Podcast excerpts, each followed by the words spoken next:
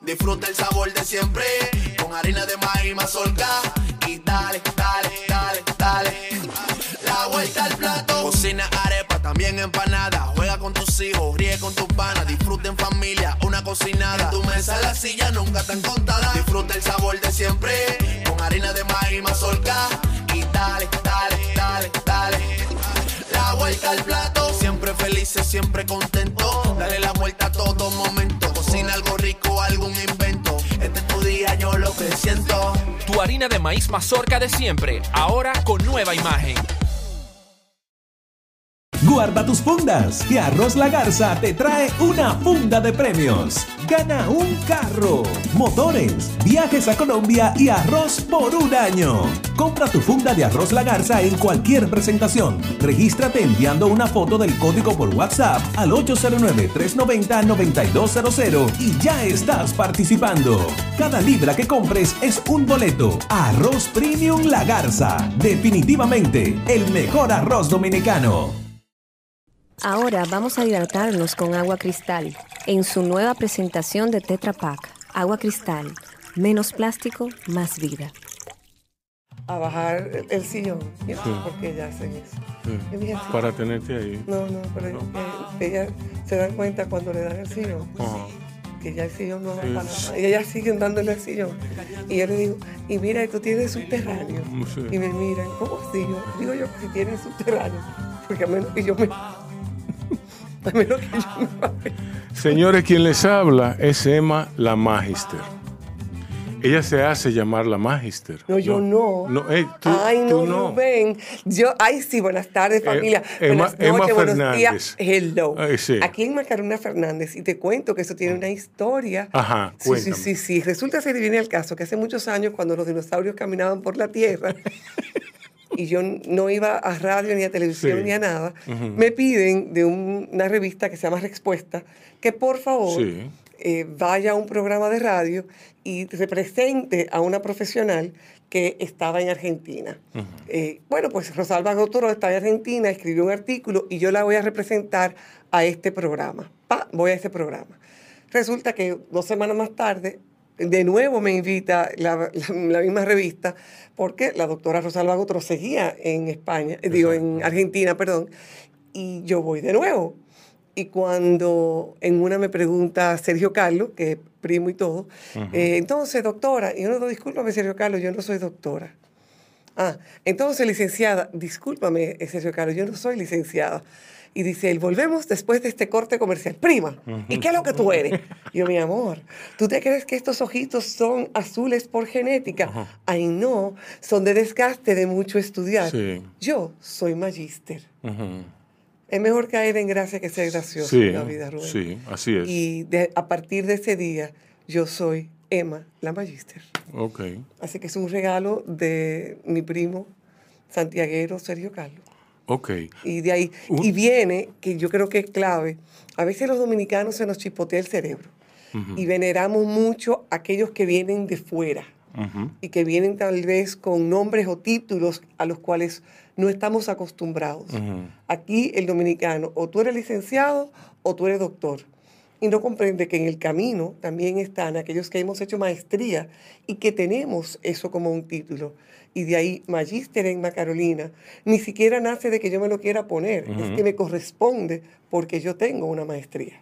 Ok, ¿en qué? Entonces son aprendizajes. ¿En, en qué tú tienes la maestría? Ah, eso me encanta. Yo tengo una maestría en lo que es la psicopedagogía, que Ajá. es un híbrido entre psicología, porque trabajé con todo lo que había que hacer para evaluar, para determinar qué pasa en ese cerebro, qué pasa con esas emociones que está impactando la otra parte, que es la pedagógica, los aprendizajes, y cómo al combinar los dos elementos puedo crear planes de trabajo, ya sea conductuales o de aprendizaje e inclusive combinados. Ah, bueno, entonces de ahí se cae, se cae, se cae de la mata que tú eh, seas una experta también en neuroprogramación. Yes. Sí. Porque, ¿qué pasa? Y, y te, te voy a meter. Resulta si le viene el ¿Tú, caso. tú- tú eres cubana? Eh, ay, tú- tú eres yo- cu- yo soy de la República del Cibao, ¿De la República del Cibao? Santiago. Ah, Aguilucha. ¡Bola águila! Entonces, ¿qué resulta? eso no lo tomen en cuenta, por favor. Yo pensaba que ella Le está era... hablando un liceísta. Eh, Es sí. obvio que es un liceísta que está hablando. Es obvio.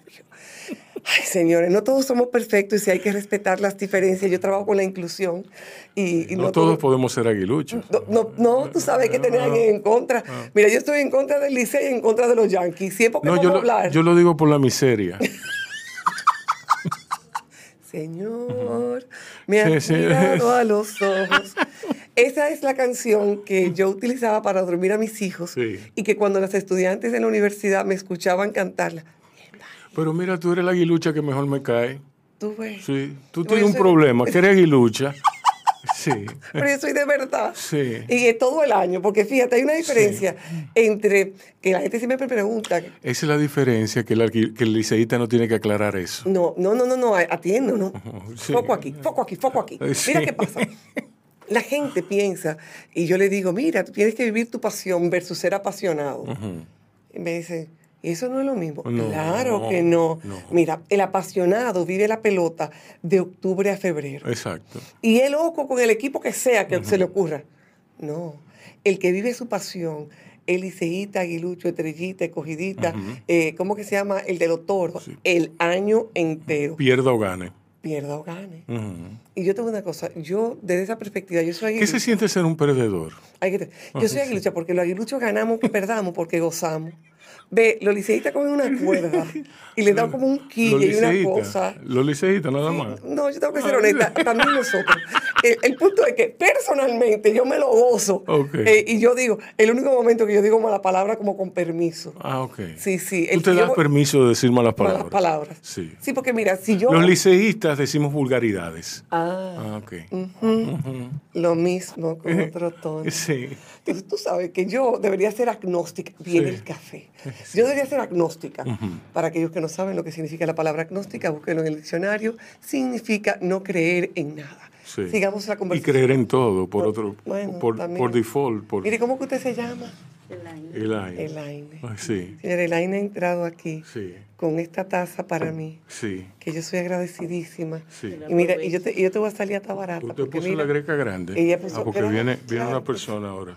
Eh, mira la greca grande. Estoy sí, feliz. sí. Y así fuerte por naturaleza. Amén, Mira, amén, qué Pero, pero vamos a dejar la, vamos a dejar la cháchara deportiva para el final. Ok. Ok, porque además temo, temo, yo soy tu anfitrión, yo te tengo que atender bien, seas liceísta o guilucha. Entonces ya se ve mal que yo, que yo te aplaste. Que yo te aplaste. Sí. Eh, sí. pero fíjate qué pasa. Y, y nosotros aquí hablando de los procesos, porque Ajá. de eso es que yo trabajo. Sí. O sea, fíjate qué ocurre. Hay gente que me pregunta, ¿y cómo tú toleras a la gente que no te hace caso cuando tú le estás hablando? Sí. Y tú le dices, mire, esta es la mejor forma de hacerlo. Y hay un momento donde yo le digo, yo respeto tu opinión, mas no la comparto. Ah, ok. Un trago para ti. Sí, bueno. está bien. Eh, eh, Salud. Salud. Háblame, Qué lindo, yo quedé ahí. háblame de, de- de tus estudios. ¿De dónde tú vienes? Mira, yo vengo de una familia con nueve hermanos de padre y madre. Wow. Y, y- ajá. Y No, perdían- había televisión ni No, amor, y telecable. cuando pusieron el cable fue que la cosa se complicó. Vinieron de Amelli, de a gemelos Sí. univitelinos. Eso Ok. fue extraordinario. ¿Por qué yo te digo? Y eso tiene que ver con, con la formación eventual que yo elegí. Dentro de mi familia, múltiples tuvimos situaciones en los procesos de aprendizaje. Eh, algunos tenían dislexia, otros tenían eh, el síndrome de Asperger, que ahora se llama autismo nivel 1. En mi caso, yo vivía el trastorno, vivo el trastorno por déficit de atención de tipo impulsivo no hiperactivo. Y de repente, cuando tú vives en una familia donde todo el mundo tiene algo, se normaliza que tener algo es parte de la vida. Sí. Sin embargo, allá afuera, no todo el mundo tiene algo. Y no todo el mundo lo entiende. ¿No sería que usted era muy inteligente? La respuesta es somos muy inteligentes. De hecho, lo que decían Te lo digo porque, porque esos son nombres. Después de todo, son nombres que final. con soluciones prácticas, con soluciones no prácticas. De hecho, con mucha frecuencia a mis hermanos y a mí nos dicen, no, los Fernández son locos e inteligentes. Sí, sí.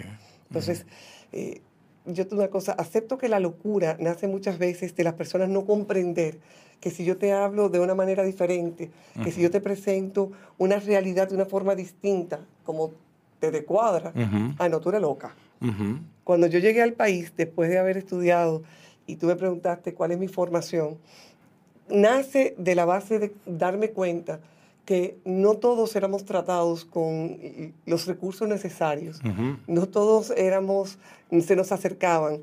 No, ella es una irresponsable, ella es una loca, oh, perdón, vamos a hablar más correcto.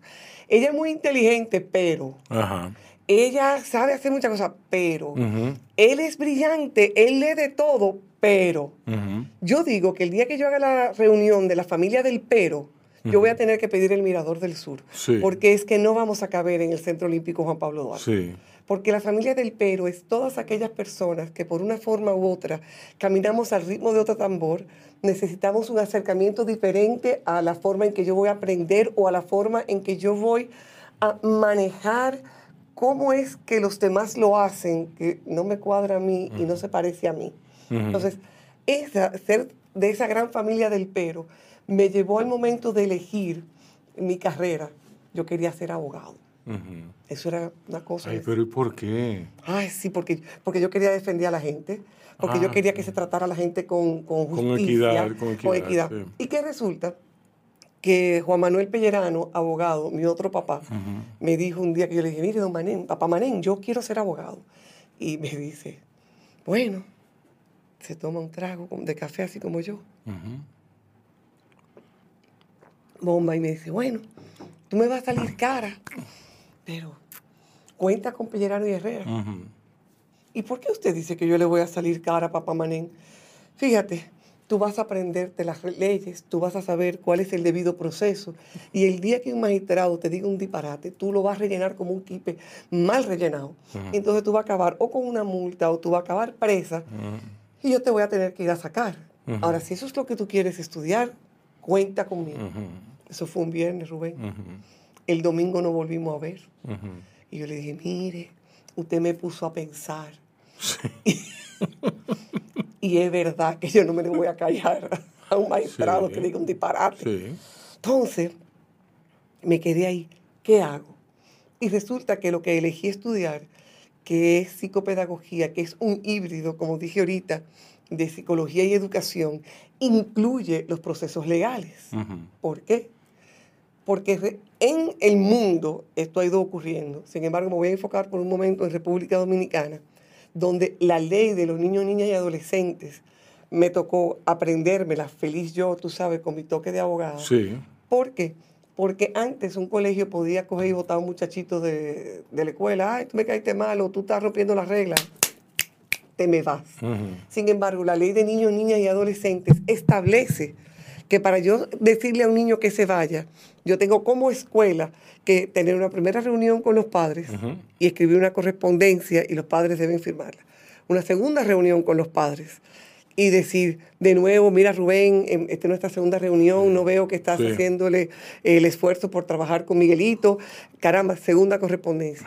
Si llegase a haber una tercera correspondencia, entonces el colegio tiene el derecho de el año que viene no darte inscripción, pero a ti no te pueden sacar del colegio atento a qué.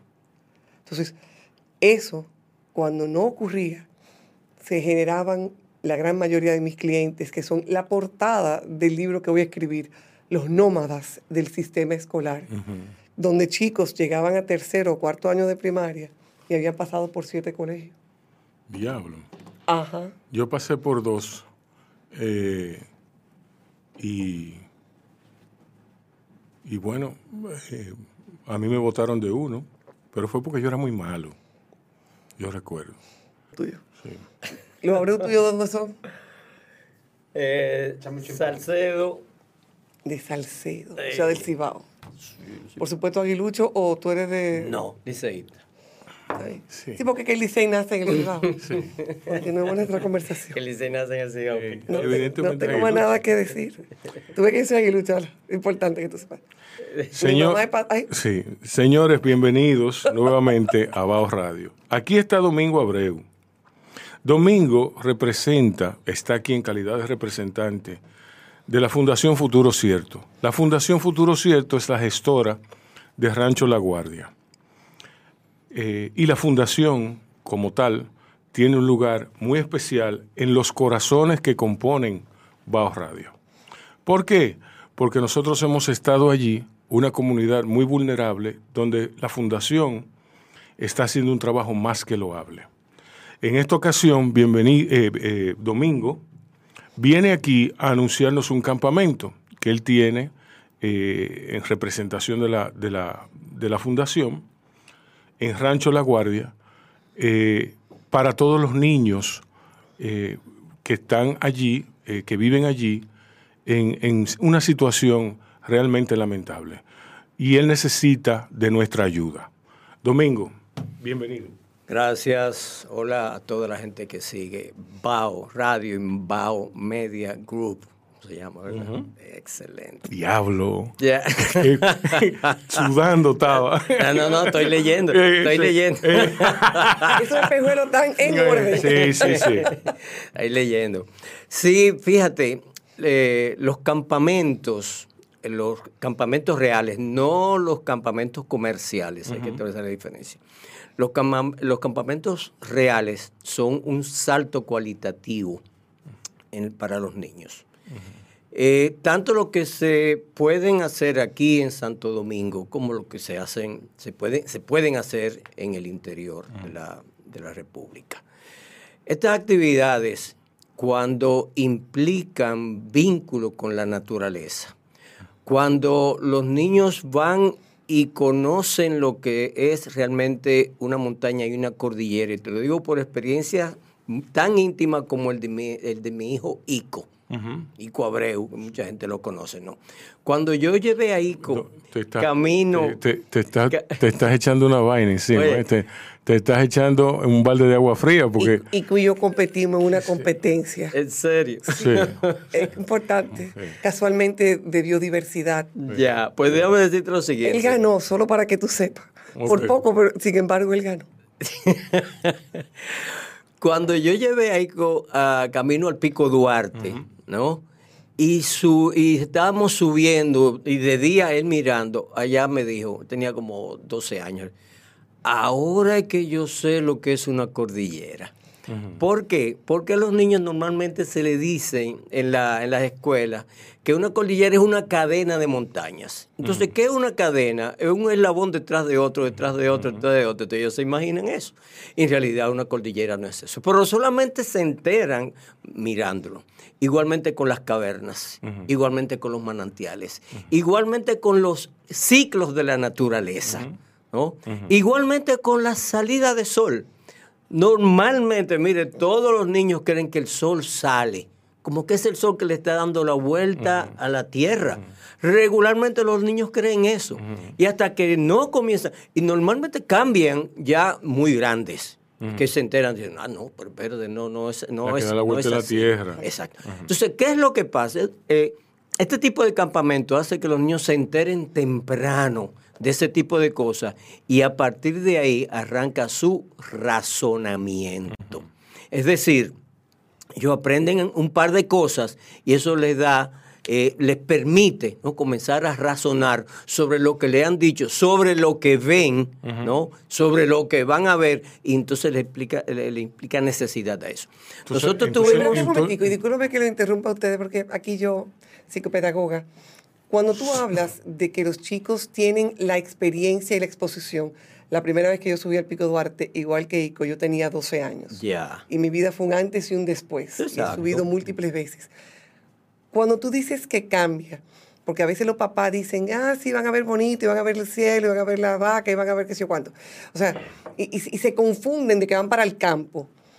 ¿Cuál sería para ti si tú tienes, porque por lo que veo y las canas nos dicen que ambos tenemos tiempo haciendo lo que hacemos, ¿cuál sería el impacto que tú has visto de esos chicos que van la primera vez, que a veces vuelven, o aquellos que aún cuando no vuelven, tú te lo encuentras 5 o 10 años más tarde? ¿Qué tú has visto en ellos después de participar en los campamentos? Su vinculación a la protección de la naturaleza se enteran, ¿no? Y eso les vincula a la protección. Sí. Eso, eso, es, eso es lo fundamental. ¿Qué es lo que les toca? Y cuando ven zonas agredidas o quemadas, les duele. Sí. Les duele personalmente, les duele en, el corazón.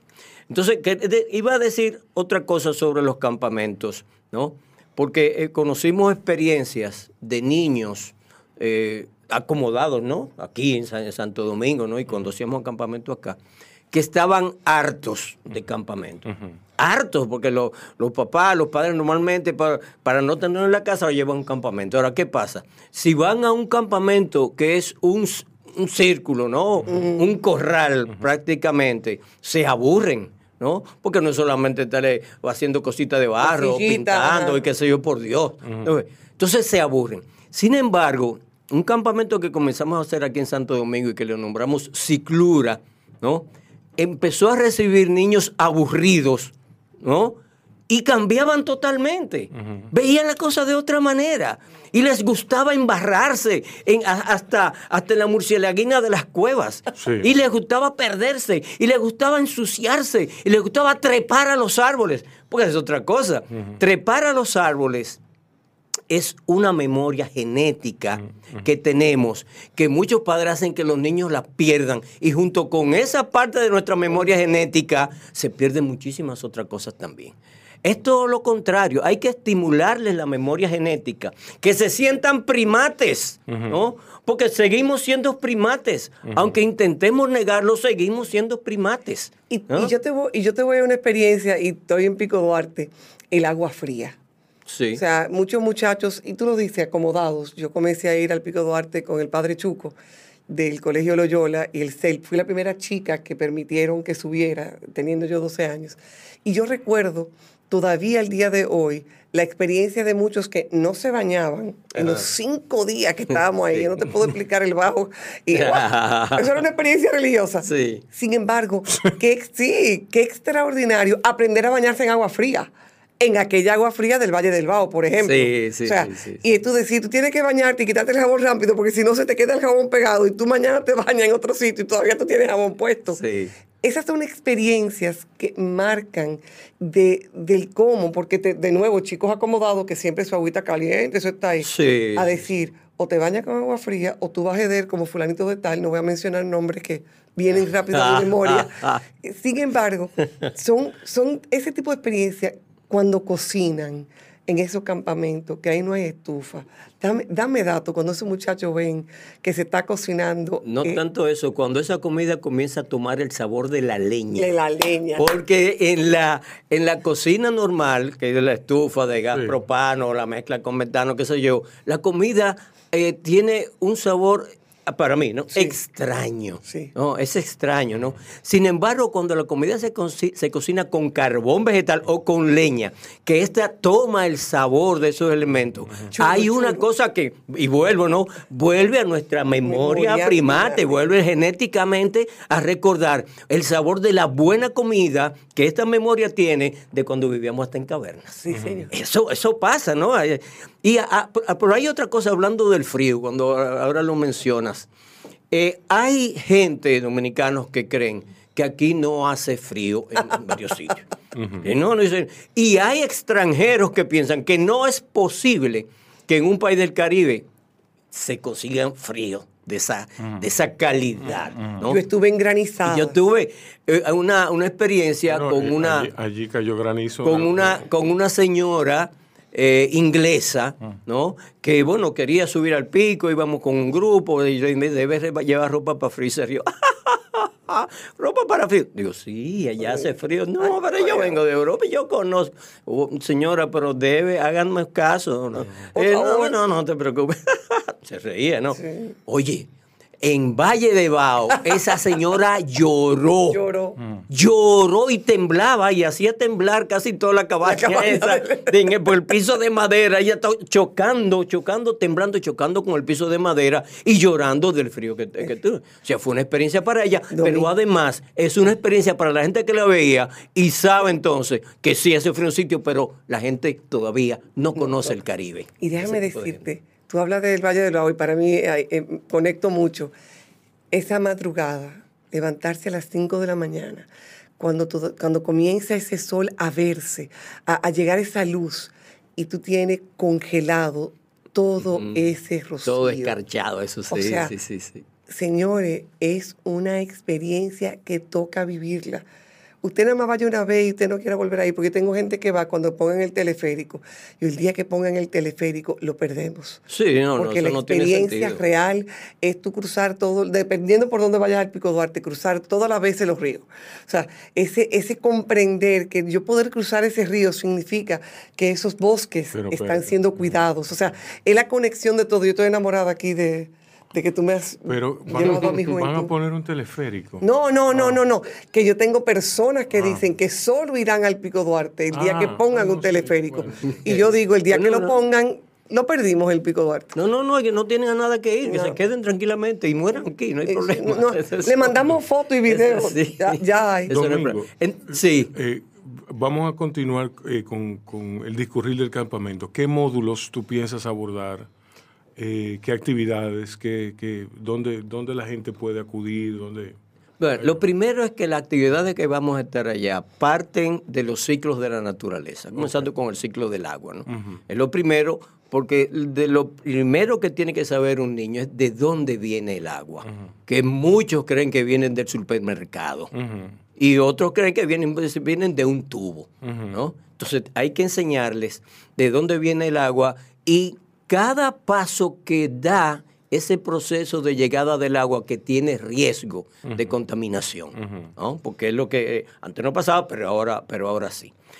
Otro elemento que se suma es la constitución del suelo, cómo se forman los suelos y por qué hay que proteger los suelos. ¿Cuánto tiempo le, le toma a la naturaleza formar suelos?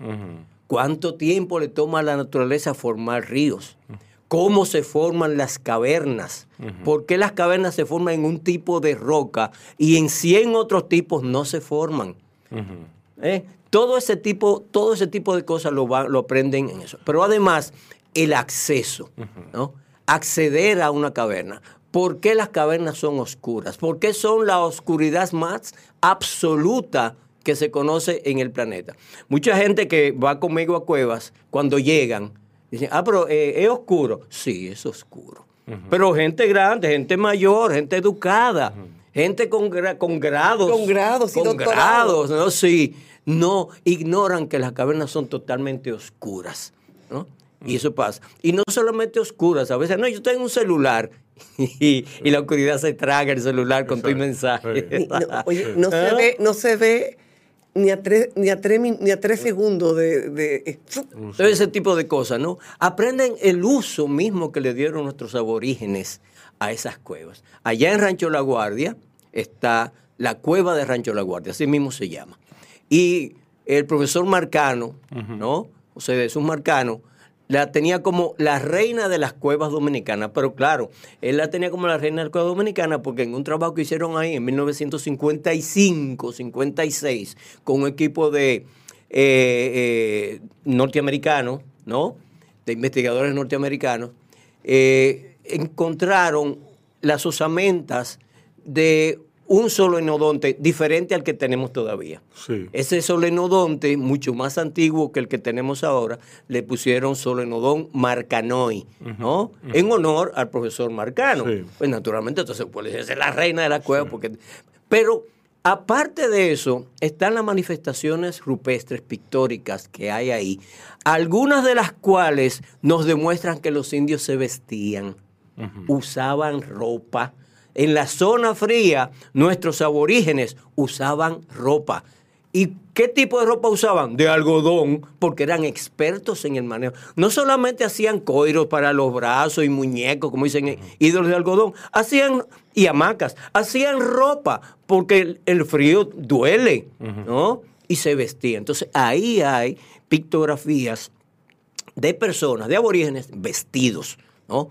Muy pocas, yo, es la única que yo he encontrado eso. Pero además hay una información muy interesante precisamente en esa cueva y es eh, una pintura que muestra la erupción de un volcán. pues probablemente, eh, naturalmente, es una zona de volcanes. Probablemente haya sido la última erupción volcánica aquí, aquí en el país. Entonces, pero además de, de, que ven esa pintura y es un volcán peleano, como son los volcanes, eh, los volcanes del Caribe, son igual, y se llaman peleanos porque eh, toman el modelo de Mont Pelé. Está acá en, Martinica, creo que, que, está, de Mont Pelé, por eso se llaman peleanos, y ese era un volcán peleano, y tiene, ahí está ese dibujo, esa pictografía, ¿no? Dice, ese atractivo. Pero aparte de tener la pictografía, está el reguero de piedras volcánicas que hay en toda esa zona, casi de flor de tierra, que te confirma, ¿no? Esa parte geológica te confirma la parte eh, arqueológica, pictográfica que tú tienes. ¿Y ¿Cuándo comienza eso? El 15. El 15 de agosto. Sí. ¿Y, qué hay que hacer? y ir para allá. Sí, pero para ir para allá dame datos, porque ahora te digo yo, la mía llega, el, espérate un momentico, que estoy hablando la madre ahora, no la profesional, muchas gracias. Eh, mira, pues la mía llega el 14, que estaba de visita con una tía, tú sabes, la gente que tiene tío fuera, entonces no hay nada más lejos que Nueva York, pero esta nada más fue a Daytona. Mira, eh, ¿Cuáles son los pasos? O sea, el 15 se sale a dónde, eh, dónde tengo que llegar, a dónde tengo que llamar, eh, ¿Qué, hay que, qué, mochila hay que armar, que, decime qué es lo que hay que meter en esa mochila. Déjame decirte lo Primero es que Rancho La Guardia está en la frontera. Okay. La frontera con Haití, ¿no? A seis horas de carretera desde aquí, ¿no? Sí. Eh, van en no hay... por favor. Yo, la, yo te, la, te, la, dejo en el sitio de la guagua. No, no, es que el, es para, el, campamento para los muchachos. Es que para los niños de allá.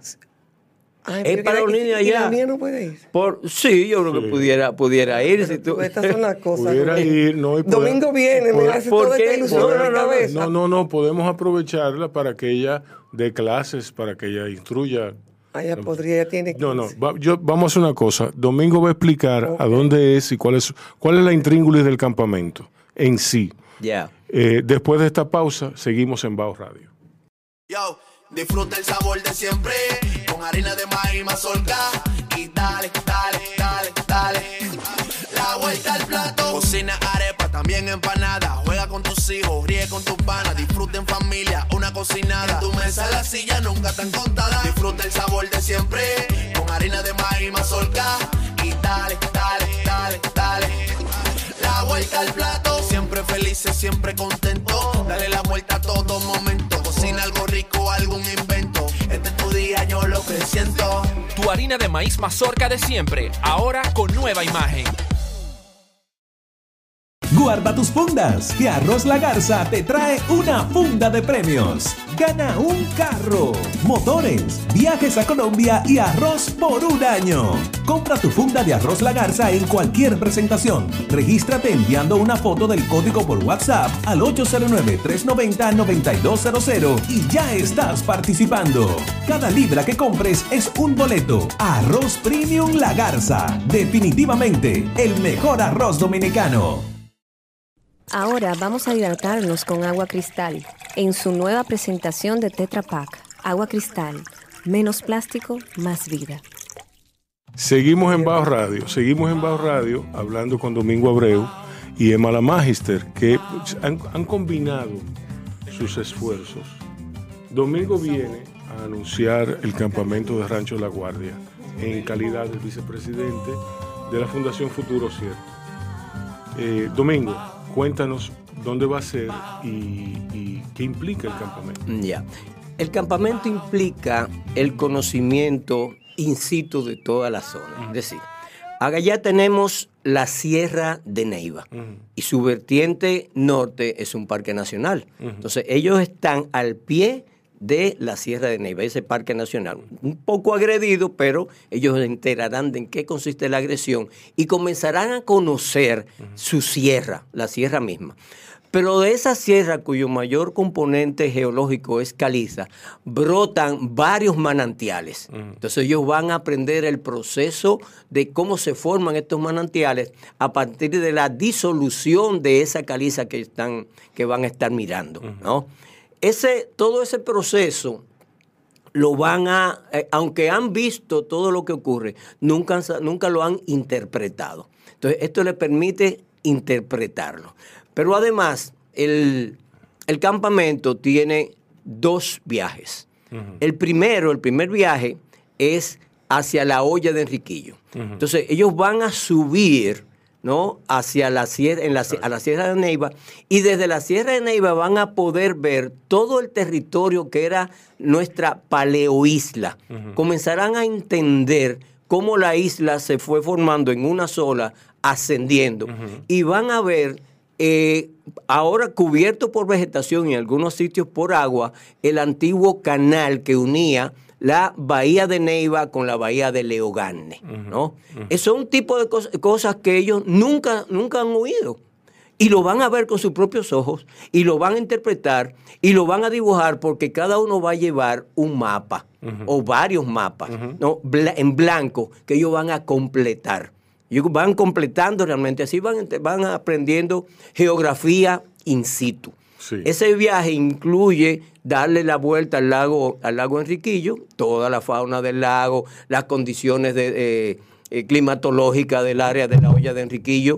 Van a saber que van, están bajando a una zona que está bajo el nivel del mar, ¿no? Y qué consecuencia trae para esa área estar, estar bajo el nivel del, mar.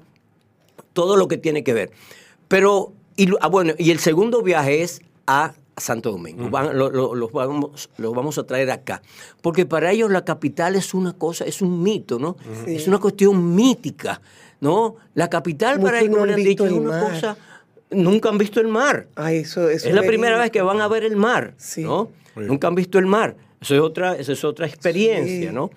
Y nunca, eh, muy pocos de ellos ya mayores han visto conocen la capital, pero ¿cuál es la capital que conocen? Vienen y se quedan en Herrera ah, y no salen de ahí. Se quedan en los Alcarrizos y no salen de ahí. ¿no? Cosa por el estilo. Pero nosotros tenemos un plan de hacer un recorrido del origen y desarrollo de la ciudad de Santo Domingo partiendo desde la propia ciudad, ciudad colonial, continuando que vean sus murallas, eh, la, la, zona extramuralla que comenzó a crecer en el barrio de San Carlos, ¿no? Gascue, ¿no? Todo ese proceso de crecimiento hasta llegar al propio polígono central. Exacto. Tenemos ya, eh, eh, gracias a Fray José y una diligencia que hizo, quiero avanzarlo, el almuerzo para esos niños va a ser en el restaurante Lago Enriquillo.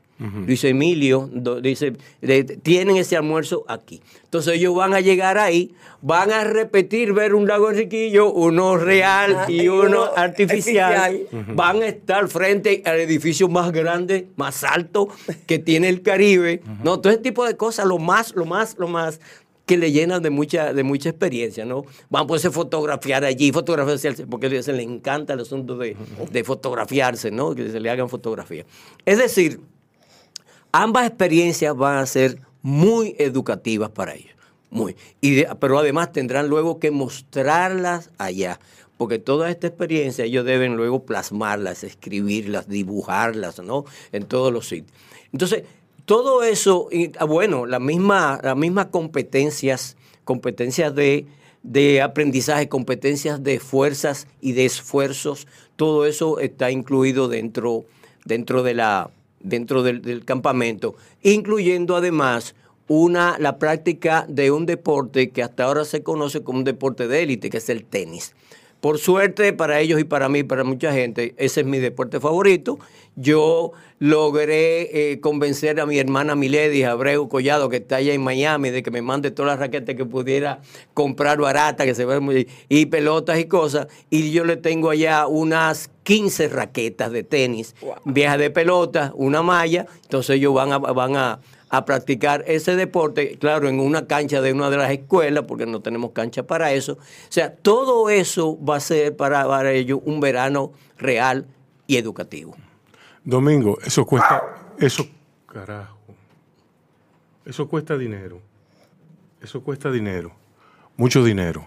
Cuesta 183 mil pesos. Entonces vamos a convocar a la gente a que done a, que, a dónde puede conseguir los, eh, eh, los, eh, las, los números de cuenta. Sí.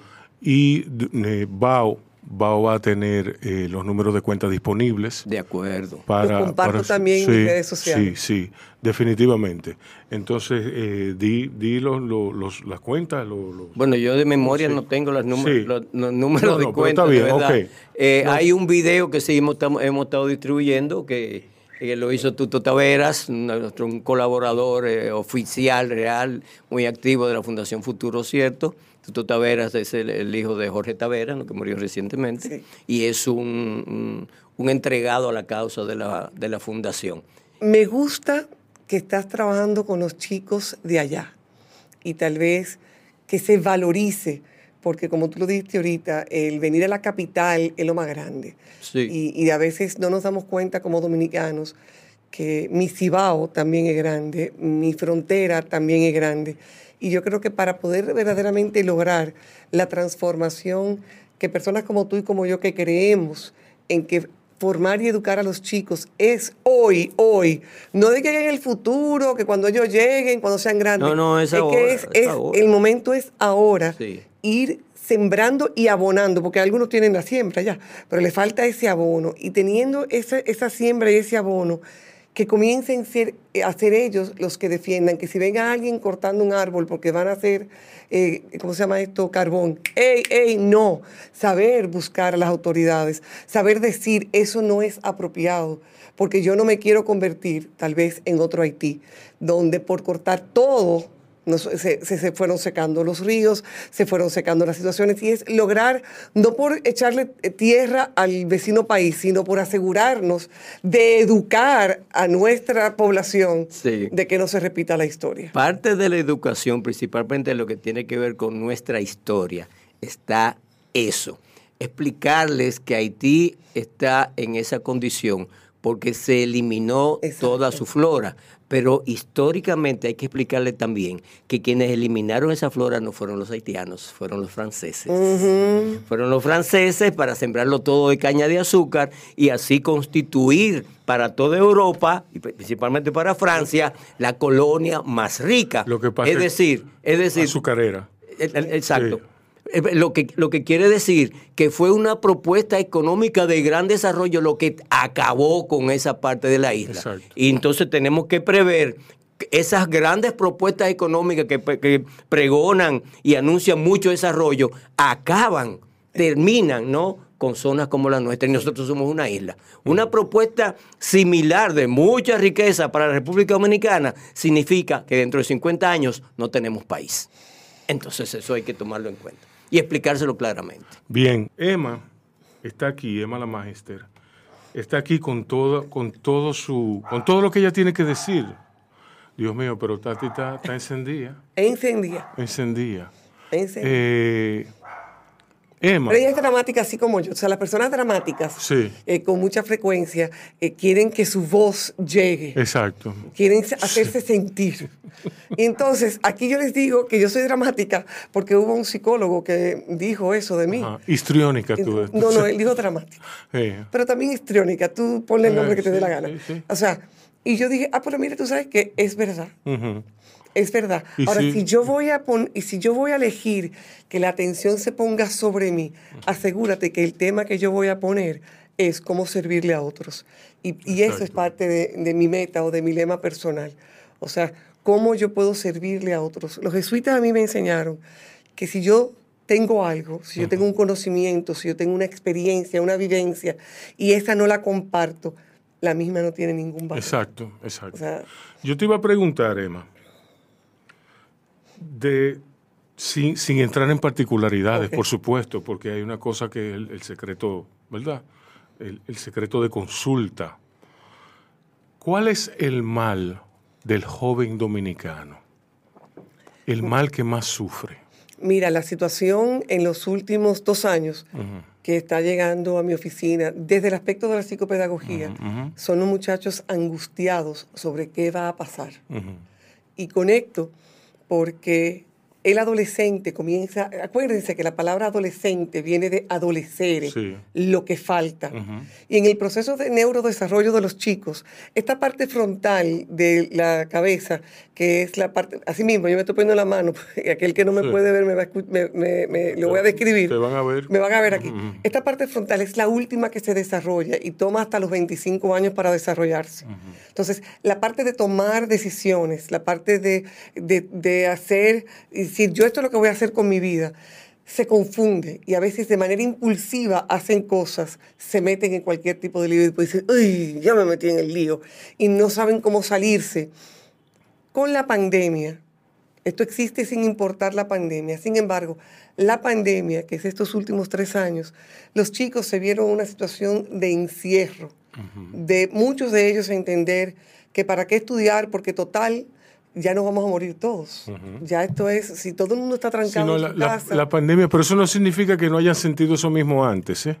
Ahí es que es importante. Todos los chicos tienen cuestionamiento, todos los chicos tienen dudas. Sin embargo, la pandemia generó un encierro donde muchos sintieron, ya yo lo que voy a morirme, muchos sintieron una desesperanza, muchos sintieron una sensación de que para qué seguir, para qué esforzarme, si ya el próximo paso es que se me pegue esa enfermedad que está allá afuera, que era todo un miedo, esa enfermedad de allá afuera. y, y cayeron muchos con ataques. Yo, yo lo que hice fue beber. Agua, yo espero. Yo me di un humo que duró como cuatro meses. señor, me has mirado como seis meses sonriendo. Y ese humo. Has dicho mi nombre. Cuando, yo canto esa canción es para aplacar a los demonios que surgen en mí cuando escucho este tipo de comentarios. no, yo vi submarino, vi, un submarino y de todo. Yo hablo contigo, Domingo, porque lo voy a ignorar por un momento, Domingo. Ah. Pues yo estoy hablando de adolescentes. No, pero es en serio, es en serio. es lo que pasa. Pero ojalá los adolescentes tengan esa herramienta. Eh, eh, sí, no, no, pero Hubo gente adulta que se suicidó. Hubo, adolescentes que se suicidaron. Hubo adolescentes que hicieron intentos de suicidio. Hubo adolescentes que desgraciadamente conocieron el alcohol.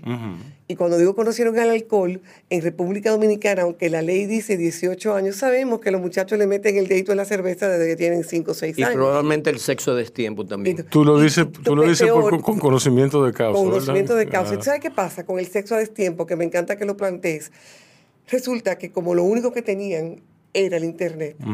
El sexo a destiempo se generó también una, una confusión porque acuérdense que hay algo llamado el algoritmo, donde si yo entro a algo de sexo, comienzan a llegarme todas las informaciones de sexo, pero también comienzan a llegarme informaciones válidas como no válidas. No es lo mismo la enciclopedia británica que Wikipedia. Desgraciadamente, muchos de los chicos entienden que los, los, los posts wikipédicos o las páginas wikipédicas son, palabras las que son de verdad. Y entonces conectan mucho con la pornografía, entendiendo que la pornografía es algo que es real, sin darse cuenta que para, a lo mejor para grabar esa escena de pornografía que dura 5 minutos, que dura 20 minutos, ¡guay! duran hasta 3 horas grabando. Entonces, pero los muchachos eso no lo entienden. Entonces comienza a haber expectativas distintas. No, yo te explico cómo se hace una escena porno. no, no me la explique ahora, porque ya tú bebiste. Pues no puedo, no te puedo dejar hablar en este momento. Estoy en foco, foco aquí, foco aquí, foco aquí. Entonces, ¿qué pasa?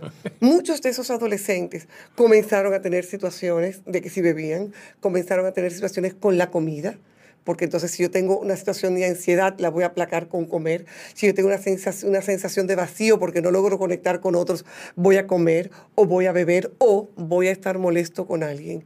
Y de ahí muchas situaciones de violencia intrafamiliar que ocurrieron, que están... Yo describo, tanto para los adolescentes como para muchas otras cosas, que la pandemia fue como un maremoto. ¡Fum! Todo el mundo se retiró y así como el agua en un maremoto se retira y tú tienes a los lambí que están ahí y al pescadito que se salió huyendo y fue para el agua y le cayó atrás al agua, otros que murieron, que fueron cuando estamos hablando del suicidio, cuando esa agua volvió, le hace, la normalidad volvió, frum para adelante. Muchos no estaban preparados ni para volver a la escuela, y, y, verse de manera presencial. Otros duraron dos años, donde ese chico de 13 años que entró a la pandemia sale con un cuerpo de 15 años, niñas, niños y adolescentes, salen con este cuerpazo y no saben qué hacer porque no tuvieron la oportunidad de negociar, no tuvieron la oportunidad de llevarse mal con los amigos, no tuvieron la oportunidad de equivocarse. Entonces, de repente, yo tengo 15 años, tengo este cuerpazo y todavía a lo mejor yo tengo este proceso de desarrollo psicoemocional e incluso psicosexual todavía de 12 y 13 años, porque no, tuve la, el contacto real. Y los niños que nacieron en pandemia, eso es muy importante, es un tema... Oh, y las familias que se dividieron. Las familias divididas. y las familias que se dividieron dentro de la casa. Sí. Porque entonces tú tienes familias que de repente se descubrieron que cuando estamos todo el tiempo juntos, yo como que no te quiero tanto, o yo estoy descubriendo cosas de ti que eso no era lo, con quien yo me casé. Y, y, había que esperar que esto terminara. Entonces de repente tenemos padres o madres durmiendo en habitaciones con los hijos, de nuevo, situaciones anómalas. Señores, dormir con un hijo es mandarle un mensaje de que tú puedes dormir con alguien que te quiera y de ahí tú estás poniendo en peligro para abuso sexual con la nana, con el chofer, con la tía, con el tío, con el primo. Estamos mezclando mil cosas porque me preguntaste cuál es la situación más difícil que los jóvenes adolescentes están viviendo hoy esa crisis de esa identidad de quién soy, donde no he tenido la oportunidad ni siquiera con quién compararme. Entonces, cuando se habla de ataques de pánicos, crisis de ansiedad y situaciones vinculadas a la depresión, todo eso está dentro de lo que me puede pasar comúnmente como adolescente, sin embargo se exacerbó con la comunidad directa mía, que es mi familia, estar bajo tensión, la comunidad externa, que es mi familia extendida o en mi barrio y nadie estar conectado porque ese miedo de lo que estaba allá afuera. Hoy la normalidad está. ¿Y qué es la normalidad para estos adolescentes? O sea, es, saltaron etapas. Y esas etapas que ellos han saltado, si hablamos de que adolescentes significa lo que falta, ahora, como yo le dije en un tuit al nuevo ministro de Educación, no me hable mucho, dígame cuál es el plan de acción ejecutable inmediato. Porque aquí estábamos mal antes de comenzar, esta situación se puso peor y nosotros necesitamos darle una respuesta a los chicos, chicas y adolescentes de que ellos son importantes, de que ellos tienen un valor, pero no para cuando ellos crezcan, que hablamos ahorita, no para cuando ellos crezcan, sino hoy, es que si hoy no construyo, si hoy no siembro en ellos el conocimiento, el deseo de seguir aprendiendo. Howard Gardner define la inteligencia como la capacidad de resolver problemas. Define como la capacidad de crear nuevos problemas que resolver. Y el último punto es lo que marcó la historia y Howard Gardner pasó a la historia con una visión distinta de la inteligencia. ¿Qué producto Oye, ¿qué producto o servicio voy a desarrollar para mi comunidad o país que le permita seguir avanzando? Y es ese aspecto social que Domingo mencionó ahorita, ¿okay? Y estamos hablando conocimiento y lo social. Cuando esos dos elementos se conectan, entonces hablamos de una verdadera transformación y un verdadero crecimiento a nivel de país y dejar de ser un país en vías de desarrollo para ser un país desarrollado. Correcto. Bien, señores, hemos llegado al final de Bao Radio. Emma La Magister, naturalmente, ya forma parte del staff de Bao Radio. ¿Eh? Ella, ella tiene mucho que decir, muchísimo. Si yo la dejo, no, no va. Ella, ella, ella me entrevista a mí. sí. No me provoca. Sí. Yo hago mi investigación. Sí, sí. Eh, sin duda alguna, no, no, sin duda alguna tú tienes que retornar a este programa, preferiblemente cuando Micaela esté aquí. Sí, porque ella, ella, yo necesito descansar. Entonces ya ustedes saben, muchísimas gracias Domingo. A ustedes. Y ustedes cuídense y cuiden a otros. Yo, disfruta el sabor de siempre, con harina de maíz mazorca y dale, dale, dale, dale. La vuelta al plato, cocina arepa, también empanada, juega con tus hijos, ríe con tus panas, disfruta en familia, una cocinada. En tu mesa la silla nunca tan contada. Disfruta el sabor de siempre, con harina de maíz mazorca y dale, dale, dale, dale. Vuelta al plato, siempre felices, siempre contento. Dale la vuelta a todo momento. Cocina algo rico, algún invento. Este es tu día, yo lo que siento. Tu harina de maíz mazorca de siempre, ahora con nueva imagen. Guarda tus fundas, que Arroz La Garza te trae una funda de premios. Gana un carro, motores, viajes a Colombia y arroz por un año. Compra tu funda de Arroz La Garza en cualquier presentación. Regístrate enviando una foto del código por WhatsApp al 809-390-9200 y ya estás participando. Cada libra que compres es un boleto. Arroz Premium La Garza. Definitivamente el mejor arroz dominicano. Ahora vamos a hidratarnos con agua cristal en su nueva presentación de Tetra Pak. Agua cristal, menos plástico, más vida. Conoce nuestros podcasts. Wine and Talk, Mercados y Valores, Duros y Canallas, La Yola Borracha. Escúchanos en tu plataforma favorita, Spotify, Facebook, YouTube, Twitter, LinkedIn e Instagram. Bao Radio, un corito no tan sano.